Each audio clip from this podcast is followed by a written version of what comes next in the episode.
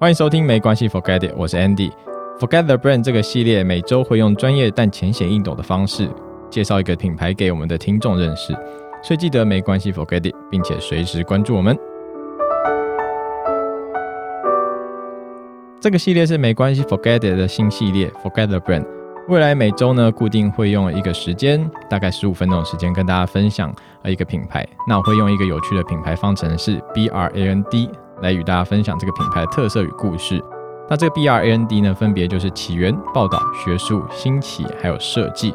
那让我们一起开启这个品牌之旅吧。让我们敬请期待。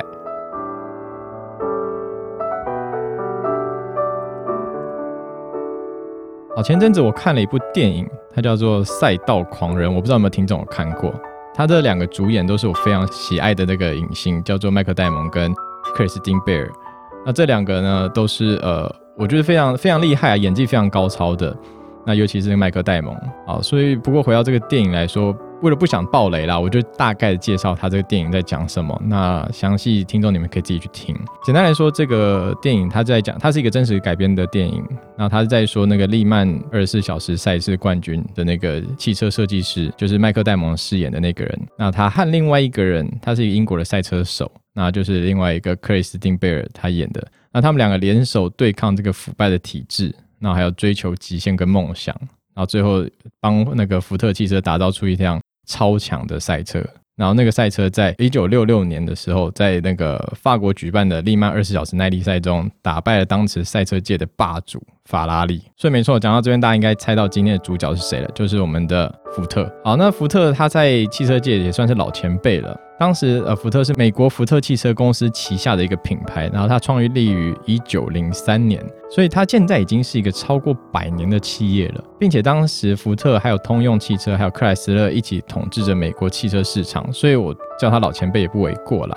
那到底为什么福特汽车可以在当时称霸市场？当然有很多原因啦，但我觉得，呃，最一开始一个很重要原因就是它在一九零八年的时候，福特汽车产出了世界上第一台属于普通老百姓的汽车，叫做 T 型汽车。这个 T 型只是一个啊，它的代号，并不是它真的长得是一个 T 字形的，也因此开启了这个名为“装在汽车轮子上的美国”的这个时代。所以大家都说，美国从那个时候开始都装在轮子上面。那从此这个汽车工业革命也就开始了。那更在这个一九一三年，福特汽车公司又开发出世界上第一条汽车生产流水线。也就是说，以前装汽车大家知道怎么装嘛？就是呃一个车架在那边，然后工人一个一个把零件装上去。但是呢，在那个时候，一九一三年的时候，福特汽车就发展出这个流水线，它让这个车架是在啊不只是车架，还有其他零件都是在这个流水线上面移动的。所以等于说，工人只要站在原地，把他要装的那个零件装上去，这个。组装一半的车子就会移到下一个工人那边，他再把下一个零件装上去。所以这个生产的方式就让福特汽车直接稳占美国的汽车市场。所以福特他是一个非常有商业头脑的人，他知道要吃这个市场，这个生产的环节就很重要。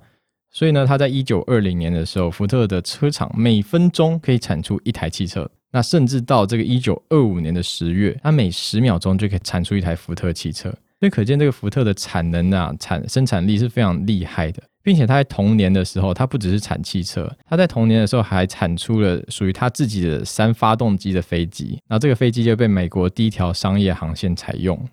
好，那刚刚我们有一直讲到这个亨利·福特这个人，那他到底什么样的人可以让这个福特汽车变得这样厉害？我们就来看看他当初在干嘛。他一开始是在一八六三年的时候，他出生在一个农庄里面。他十二岁的时候就建立一个自己的这个机械工坊。他建立的机械工坊是就是偷他爸爸的一些木材呀什么的盖出来的。然后在十五岁的时候就亲手打造一台内燃机。唉，我十五岁还在白天上课，晚上睡觉。哎，晚上没有睡觉，晚上我躲在棉被里面看漫画。对，人家十五岁就已经打造内燃机了。然后他在二十八岁的时候就进入那个爱迪生照明公司。没错，就是发明灯泡那个爱迪生。啊，而且这个亨利·福特跟爱迪生他们其实是好妈几来着的。呃，他在这个爱迪生公司里面担任一个工程师，然后他开始运用这个爱迪生照明公司的钱跟资源来进行他自己的研究，就是内燃机的研究，并且在这个一八九六年造出了他第一台的汽车，亨利·福特就把它命名为四轮车，并且在这一八六九年的六月四号，他就无照驾驶，驾着他的这个四轮车到底特律的大街上。不过我想那时候应该应该不用考驾照啦。他说他应该也没有无照驾驶。好，题外话说一下，刚刚提到的这个爱迪生照明公司，就是现在美国的美国通用电器 GE，它也是一间非常传奇的公司。有机会以后可以介绍给大家。让我们回到亨利·福特这个人。那接着他离开这个爱迪生照明公司，他就开始创业了。但是我不知道你们知不知道啊，就是福特汽车其实不是他的第一个创业的公司，他自己创办的第一间公司叫做底特律汽车。好，那这个公司呢，它也是专门生产汽车，只是它生产的品质又差，价格又高，所以就被亨利·福特他自己嫌弃，然后就把它给收掉了。然后后来他就开了一个公司，叫做亨利·福特公司。哎，我真的觉得这超烂的，跟他取那个四轮车的名字一样。这些美国企业家都不能多花点时间在想这公司的名字吗？这间公司是专门生产赛车的，所以他参加了很多的比赛，其实为了证明他生产的这个车比其他公司的车还要厉害。但后来很悲剧的就是，亨利·福特汽车这间公司的股东就把亨利·福特赶出公司了。突然有没有觉得这些套路都很像？就这些大企业的套路都很像。那当然，亨利·福特离开了亨利·福特公司，这个公司当然就要改名啦。所以你看，我就说当初想名字要多用点心，不然很麻烦。然后亨利·福特公司就改名成凯迪拉克，没错，就是那个凯迪拉克。那接下来终于来到了亨利·福特的第三次创业，也就是我们今天主角福特汽车。刚刚都在讲股，现在终于要进入福特汽车这个品牌的主题。因为福特它真的是一个很老的品牌，所以得先让大家了解一下它的背景。但其实一个企业的起源跟它的品牌有非常大的关系。记得我上次讲的，我们所谓的品牌 CIS 包含了 MI 理念识别系统、BI 视觉识别系统，还有 BI 行为识别系统。这三个都环环相扣，并且都非常大程度的受到这个企业起源的影响。福特公司它在当时一直坚持着这个创办人亨利·福特的理想，就是要让汽车普及化。所以其实有点像，嗯，汽车界的比尔盖茨嘛，就他就希望每个人都买得起车子，所以他才会在当时在大家这个追求品质，就是汽车品质无限提升的时候，他在研究如何降低成本，还有加快生产速度。他就是为了要让平民百姓都买得起这个汽车，同时他也把剩下来的成本发给他的员工，所以其实他对员工的这个非常厚待是业界都非常知名的。那当时的行情差不多是这样，就是你每天工作九个小时，你可以有二点三块美金。但是他在一九一四年，他将他的工厂调整成每天只要工作八个小时就好，但是你就有五块钱美金，这就非常夸张。那更在这个一九二六年的时候，他制定了每周只要工作五天，然后不得超过四十小时的规则。那他也是当时第一间制定出这样子福利的工厂。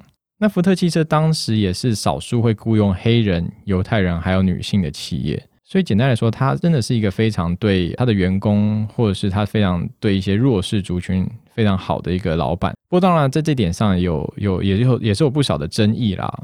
那大家可以自己去 Google 看看，我这边就不提了。那说到福特汽车现在的品牌策略，它持续用一个叫做 One Ford 理念来经营，意思就是说，因为现在的全球化与网络普及化的关系，全球的消费习惯趋近于一致。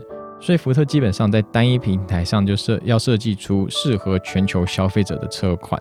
那它创造一个简单的品牌形象，要布局全球，就是所谓的 Drive quickly, Drive green, Drive safe, Drive smart。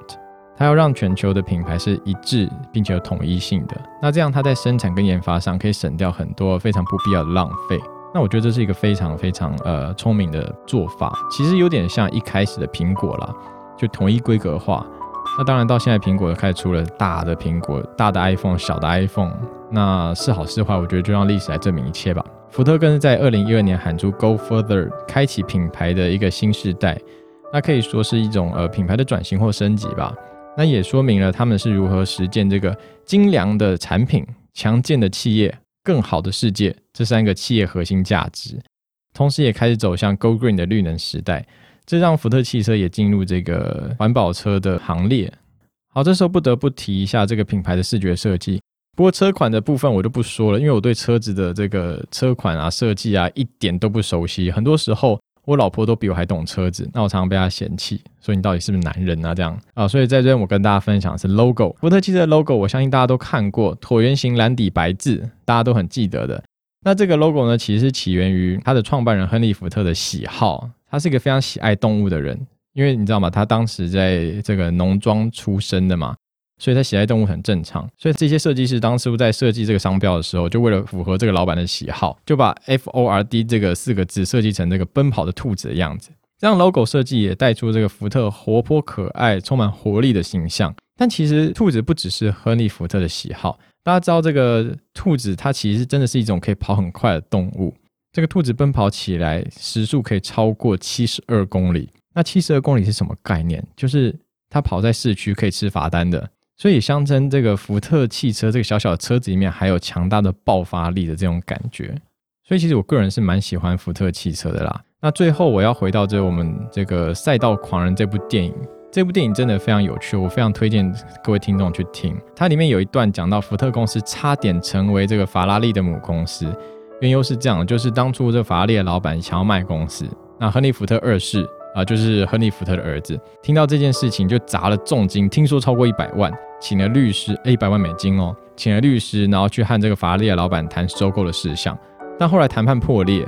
亨利福特二世就超级不爽的，因为他花了一一百多万美金来做这件事，但结果什么都没买到。然后呢，但是你知道这个人的报复心很重，君子报仇三年不晚，他就开始打造一台专门在这个赛道上打败当时霸主的法拉利的车，叫做 Ford GT 四十赛车。那并且真的在一九六六年的时候，就直接在这利曼二十四小时赛事中打败这个法拉利，而且是屌打他哦。那什么是利曼二十四小时赛车？就是它其实是个耐力赛，你你的车队要连续开二十四小时的赛车，所以它比的东西其实很多，就包括你那个驾驶员的呃赛车手的这个身体素质、心理素质，甚至到这个汽车的耐久度，甚至到你整个呃车队的保养啊这些东西都都算在这个赛事里面，所以这个赛车比赛是非常严苛的。那一直以来都是法拉利得到这个赛车赛车比赛的冠军，这次就被福特屌打，说屌打不为过，因为他真的是屌打。当年的赛事啊，前三名都是由福特包下的，然后法拉利得了第八名。所以总结来说，福特汽车其实是一个非常有趣而且让人印象深刻的牌子。因为其实我爸妈他们第一台买的车就是福特，所以我从小就是坐这个福特的车，那坐的其实没有什么感觉啦。但是后来其实想想说，如果当时把买福特这台车的钱拿去买一栋房子，靠，现在就是台北产高啊！大家知道那时候买车要花多少钱嘛？大概也是六十一百万，没有比较少。那你知道那时候的台北的房地产一平才不到十万，哎，算了算了，没有这种早知道这种事情。好，所以今天总结就是，买车不如买房，那前提是你要先赚钱。好，今天就收到这边。Forgether Brand 每周会用专业但浅显易懂的角度来介绍一个品牌给听众。你也可以打开 Apple Podcast 或者 First Story 的底下来留言告诉我，你想要听哪一个品牌，或是针对今天的内容有任何的想法，都可以留言告诉我，我会在下节节目中回复你们。最重要的是打开 Apple Podcast 留下五星的评价，还有将今天内容分享给你现在坐在你右手边的朋友。我是 Andy，我们下次见。